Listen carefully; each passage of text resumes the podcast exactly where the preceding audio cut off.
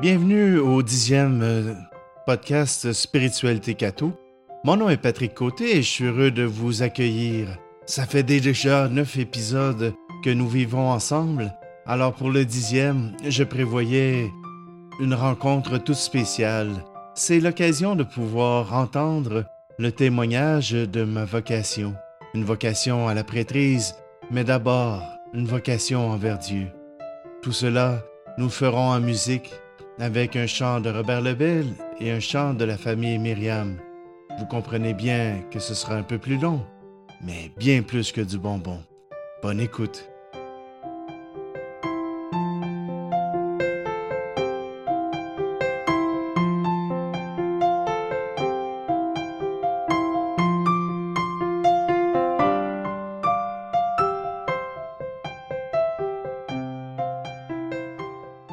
Ma vocation à devenir prêtre a débuté dès mon enfance dans le petit village de Saint-Adrien-de-Ham. Oh, si on compte les vaches et les poules, eh bien, on peut, se ramasser, on peut ramasser tout près de 700 âmes qui habitaient ce village. Un tout petit village et pourtant plein de vie. Et pour moi, bien, ça commençait par euh, célébrer la messe à tous les dimanches. Mes parents étaient très croyants et je les ai connus euh, toujours euh, pratiquants. Et en plus, euh, ils s'occupaient d'un mouvement qui s'appelle la rencontre, fondé par le père Henri Roy dans les années 1960 sur les quais du port de Montréal. Voilà que ils se sont engagés autant dans la communauté à travers les Chevaliers de Colomb, à travers ce mouvement, la rencontre, et leur foi a toujours été active. Et voilà que j'ai grandi là-dedans. Et moi, un de mes plaisirs, c'était de savoir que après la messe du dimanche, eh bien, c'était la visite des grands-parents. Les grands-parents du côté paternel étaient à 15 minutes de route et du côté de mes parents maternels, eh bien, à 5 minutes de route. On, habitait dans le même village. Et voilà que pour moi, eh bien, Vivre avec Dieu, c'était pas quelque chose de malaisant, ni quelque chose de pénible. La vie, tout simplement. Voilà pour mes débuts. J'ai trois merveilleuses sœurs qui euh, ont bien enduré toutes mes folies, qui ont bien enduré que je les taquinais souvent, euh, au prix de les faire crier la plupart du temps. Non, c'était simplement une manière de les aimer. Bon, elles n'étaient pas toutes conscientes de cela, mais c'était mon plaisir. Et voilà que au secondaire, on me présente l'opportunité d'aller dans un collège privé où les frères du Sacré-Cœur sont présents. On m'y dit que j'aurai une bonne éducation, mais pour cela, bien, je dois être pensionnaire. Pensionnaire, ça veut dire sortir, aller visiter mes parents aux trois semaines, deux semaines, trois semaines. Et voilà que j'embarque dans l'aventure. Et au travers de cette aventure, euh, j'apprends à prier, j'apprends à vivre les sacrements, à vivre euh, une vie chrétienne avec eux. Voilà que je me retrouve euh, à 16 ans tout seul dans la chapelle. On est rendu à secondaire 4.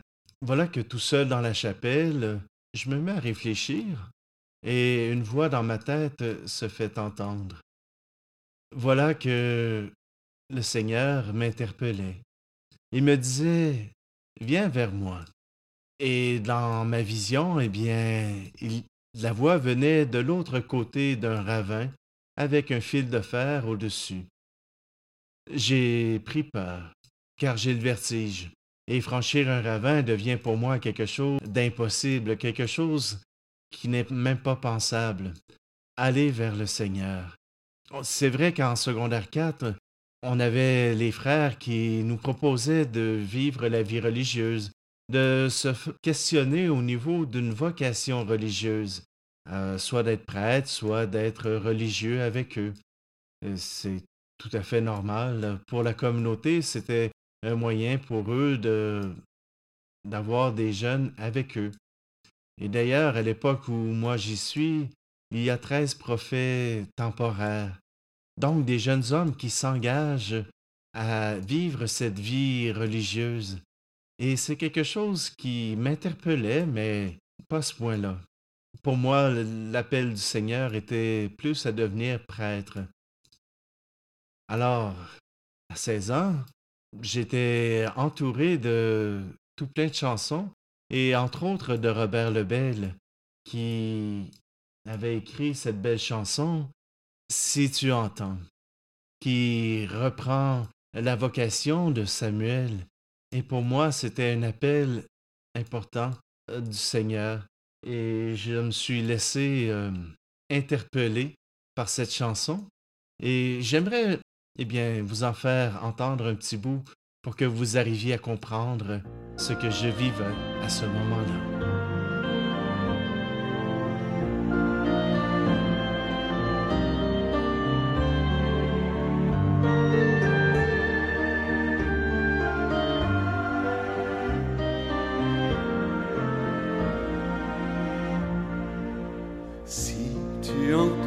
pleine nuit, quelqu'un, quelqu'un qui t'appelle sans cesse. Peut-être que c'est Dieu qui s'approche et te dit qu'il a besoin de ta jeunesse. Alors tu lui diras, me voilà, je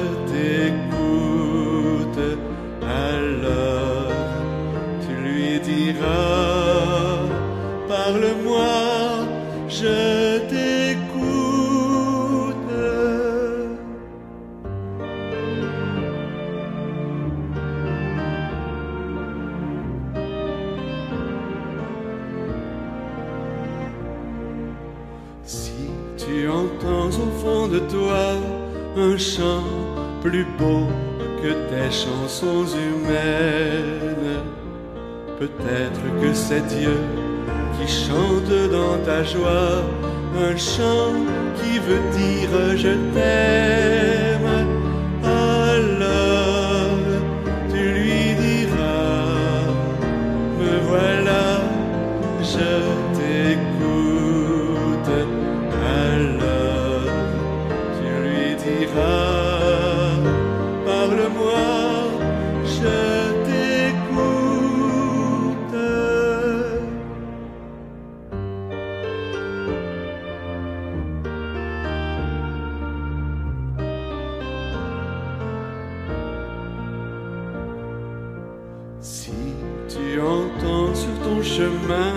Des pas, des pas qui semblent te poursuivre. Peut-être que c'est Dieu qui marche dans les tiens pendant qu'il t'appelle à le suivre. Alors tu lui diras, me voilà, je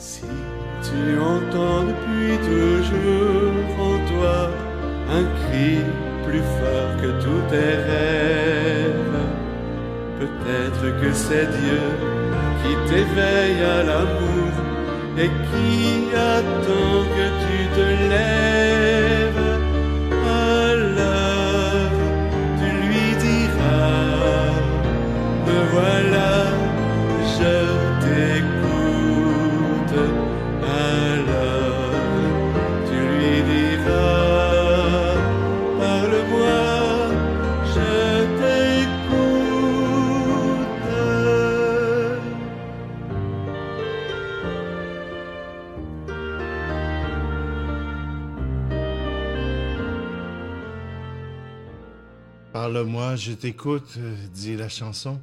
Et pourtant, c'est vraiment ce désir que j'avais dans le cœur. Parle-moi, Seigneur, je veux t'écouter, je veux entendre ta volonté sur moi. j'avais pas grande expérience, je ne savais pas trop comment se passait le monde. Et pourtant, j'avais le désir euh, de remplir la volonté du Seigneur. Et il y avait d'autres chansons de Robert Lebel qui circulaient. Euh, je t'ai cherché longtemps et j'ai besoin de toi. Des chansons qui interpellaient à l'action, à, entrer dans la mission du Seigneur. Et pour moi, c'était quelque chose qui m'interpellait. Je n'étais pas réfractaire à la volonté de Dieu, et même au contraire, je la recherchais. Toujours est-il que, après mon premier nom à la vocation, j'ai poursuivi. Euh, l'année d'ensuite, euh, ben, les frères de Sacré-Cœur m'ont demandé si je voulais entrer au noviciat et, découvrir euh, ce que la communauté pouvait m'aider à faire, ce que, comment Dieu pouvait m'interpeller. J'ai dit oui. Je suis entré au noviciat. J'ai vécu une année dans la maison des jeunes frères, apprendre à connaître la communauté, à suivre des cours de, de Bible, à suivre quelques cours d'histoire de l'Église. Et me voilà qui, durant cette année, j'ai vécu une belle année d'apostolat avec, avec les frères dans une, maison où on accueillait les jeunes après l'école pour les aider à être tout simplement heureux à travers le sport, à travers les activités, en, en permettant aussi à ceux qui ont de la difficulté à faire leurs devoirs. Et puis, euh, j'ai fait mes deux années de cégep avec eux, mais je me sentais pas bien. C'était comme si je m'étais fait une prison avec les principes euh, qu'ils me demandaient, mais euh, c'était bien au-delà de leur volonté, bien au-delà de ce qu'ils me demandaient je m'étais emprisonné moi-même dans cette structure. Toujours est-il qu'après deux ans comme postulant, euh, j'ai quitté la communauté pour retourner chez mes parents. Et c'est là que j'ai choisi de faire euh, mon désir d'enfance, devenir un comptable. Et oui, devenir comptable, ben j'aimais bien les chiffres, j'aimais bien compter, et un comptable, ça compte toujours. Alors, je me suis inscrit en administration des affaires euh, au HEC à Montréal. Rien de moins. Et voilà que, après mon premier cours de comptabilité, que j'ai réussi à 62% j'ai découvert que c'était pas ma vocation, que c'était pas ce que, ce que j'avais besoin. Mais j'ai continué le programme quand même et je me suis dirigé vers euh, la production, la gestion de la production. Parce que je me disais que là, probablement, j'aurais plus d'occasion de travailler avec le monde, de, travailler avec euh, ces gens qui me sont si chers. Alors, j'ai terminé mon baccalauréat en administration des affaires, en gestion de production. J'ai cherché quelques emplois, mais je me suis vite rendu compte que j'étais en train de saboter toutes mes entrevues, que ce n'était pas vraiment ça que je faisais que je voulais faire. Alors, j'ai décidé euh, d'aller dans l'entreprise familiale. Ma mère avait une, usine de couture euh, pour les vêtements pour dames. Et j'ai fait trois ans avec elle pour euh, travailler à faire du vêtement pour dames. Tout simplement, c'était du travail très routinier et cela m'a permis de vivre pendant ces trois années. Ça a permis à ma mère aussi de, faire fonctionner euh, son usine. Euh, c'était un, grand service que j'ai pu lui rendre. Mais toujours au bout de ces trois années, l'appel du Seigneur euh, est revenu lors d'une rencontre au défi jeunesse tenue par la famille Myriam Bethléem à Bécomo. J'avais commencé à discuter avec les gens pour dire je pense que le Seigneur m'appelle à devenir prêtre. Les gens me disaient Ah oui, formidable, mais pas plus que ça. Puis à un moment donné, il y en a un qui, m'a dit As-tu été voir Sœur Jeanne Sœur Jeanne est la fondatrice de la communauté. Alors j'ai dit Non, non, pas besoin de déranger Sœur Jeanne. Toujours est-il que je continue, j'en parle à un, j'en parle à l'autre. Je m'en vais à la confession et je raconte au prêtre qui est là mon, appel que, que je sens monter en moi. il me dit euh, As-tu été voir Sœur Jeanne? Alors, euh, Je dis, bon, j'ai demandé au Seigneur de me donner quelques réponses, de, de m'aider à discerner cela. Alors, euh, et la seule réponse qu'on me donne, c'est d'aller voir Sœur Jeanne. Alors, je dis, OK, on va prendre rendez-vous avec Sœur Jeanne. Je fais ma confession, je prends rendez-vous avec Sœur Jeanne. On jase une dizaine de minutes et tout ce qu'elle me dit, elle dit Viens passer un mois cet été euh, chez nous discerner. Alors, euh, je dis Ben, j'ai deux semaines de vacances. Euh, je vais demander à mon patron pour voir si je peux prendre deux autres semaines. Ma mère a dit oui. Alors donc, je suis allé passer le mois de juillet de l'année 2000 avec eux. Et moi, je, m'attendais à pouvoir jaser avec Sœur Jeanne, de pouvoir discerner, poser des questions, avoir des réponses. Au mois de juillet, Sœur Jeanne prend des vacances. Elle n'est pas à la maison. Alors moi, j'étais à la maison, entouré d'une communauté de frères et de sœurs qui vivaient joyeusement leur, euh, leur engagement. Et puis, ça m'a donné aussi l'occasion d'avoir une communauté priante autour de moi. Voilà que pendant que je me pose la question, à savoir si je veux devenir prêtre, juste avant de rentrer en retraite, j'ai vu une jeune femme et elle m'a fait un de ses sourires. Un sourire qui fait décrocher le cœur d'un homme. Alors, la question pour moi était de savoir si j'acceptais de devenir prêtre ou si je m'engageais dans une famille. Parce que les femmes, je les trouvais belles et je les trouve encore belles. Alors, euh, je prends, je prie tout ça et dans mon cœur, euh, il y a cette bataille. Cette bataille euh, entre le désir de Dieu et mon désir de pouvoir vivre une vie de famille avec une femme, avec tout ce qui vient avec. Et voilà que une chanson m'est proposée. Il y a eu plein d'activités, mais il y a une chanson qui est tombée dans mon oreille et qui m'a permis de pouvoir dire Maintenant, Seigneur, je suis prêt. Je voudrais vous la faire jouer tout de suite, mais je la garde pour la fin. Tout simplement parce que c'est une, une chanson qui vient nous prendre. Je veux vous laisser l'occasion de pouvoir la prier. Cette prière, euh, c'est celle de Charles de Foucault et qui nous appelle à l'abandon, au désir de Dieu. Alors, après un mois, trois jours avant de partir, voilà que je prends la décision de dire, Seigneur, je viens faire ta volonté. Je veux faire ta volonté. À ce moment-là, à ce moment précis, une grande paix s'est installée en mon cœur. Voilà que je n'avais plus besoin de me battre avec le Seigneur pour savoir si je faisais ma volonté ou sa volonté. Et puis, euh, voilà que cette paix m'a mis dans l'allégresse, dans la joie.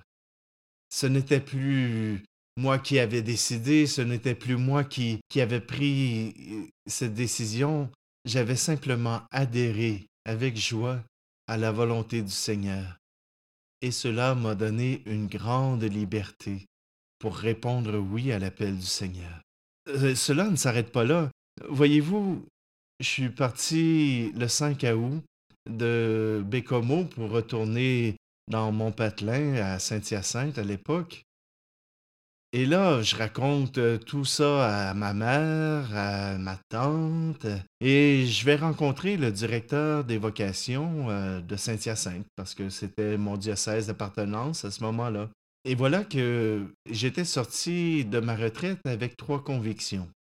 Un, que j'étais pour devenir prêtre. Deux, le grand séminaire de Montréal était le meilleur endroit pour recevoir une bonne formation. Et troisièmement, il fallait que je commence tout de suite. Et j'ai compris euh, avec ma personnalité que si je commençais pas tout de suite, euh, ça pourrait retomber dans les oubliettes. Alors je m'en vais voir le directeur des vocations du diocèse de Saint-Hyacinthe et il me dit hum, Pour ta vocation de prêtre, on verra bien. Pour ce qui est de la formation, on envoie nos candidats à Québec. Et puis, euh, ben, pour tout de suite, tout ce que tu peux faire, c'est entrer dans le groupe de cheminement vocationnel. Vous comprenez bien que ça ne faisait pas mon, bonheur. Je suis reviré de bord, puis ma marraine a parlé à son curé et son curé m'a demandé d'aller le rencontrer. Alors je vais le rencontrer et c'était un de mes anciens professeurs au collège de Brompton. Cet homme m'a accompagné puis m'a dit Ton histoire a l'air d'avoir du bon sens. Je t'envoie rencontrer le responsable des vocations à Sherbrooke. Alors je vais à Sherbrooke, je rencontre le monsieur, et puis euh, je lui raconte mon histoire. Il me dit Prêtre, probablement. Nous, on envoie nos candidats à Québec ou à Montréal, ça ne nous dérange pas. Et puis, ben, je ne peux pas t'accueillir comme prêtre présentement. Mais j'ai dit, moi, je demeure à Sainte-Madeleine, à Saint-Hyacinthe. C'est tout près de Montréal. Je peux aller commencer mes cours comme externe à Montréal.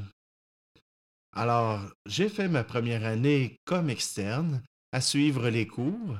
Et ensuite de ça, je suis, entré au grand séminaire l'année d'ensuite, en 2001. Et voilà que je fais mon petit bonhomme de, chemin. Et le grand séminaire m'a permis de pouvoir approfondir ma foi, de pouvoir trouver des mots pour exprimer ce que moi je ressentais et de trouver aussi à travers euh, la parole, à travers la philosophie, à travers les études bibliques, des mots pour exprimer la foi et pour pouvoir raisonner et arriver à comprendre la foi. Voilà que j'avais toujours ce mot à la bouche. J'ai désiré faire la volonté du Seigneur, mais si le Seigneur change d'avis, j'ai rien contre. Aujourd'hui encore, il n'a pas changé d'avis. Il me demande encore d'être ce disciple qu'il a voulu faire, celui qui parle de l'amour de Dieu, parce que je l'ai rencontré, parce que je l'ai vécu. Je vous donnerai plus d'explications dans une autre capsule, mais pour l'instant, ce que je voulais vous, dire, c'était simplement que le Seigneur m'a interpellé, m'a demandé de marcher à sa suite et que j'ai désiré le faire parce qu'il me l'a demandé. Maintenant, je vous laisse avec cette chanson qui s'appelle Mon Père, je m'abandonne à toi.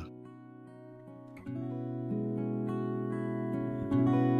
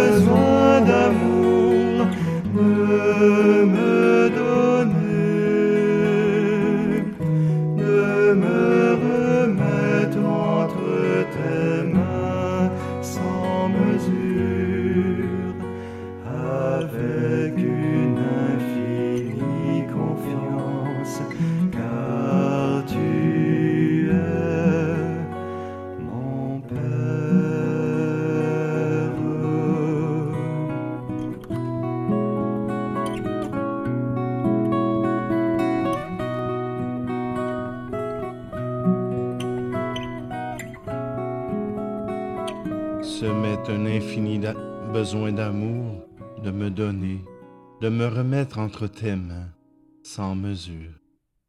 Oui Seigneur, aujourd'hui je te fais confiance.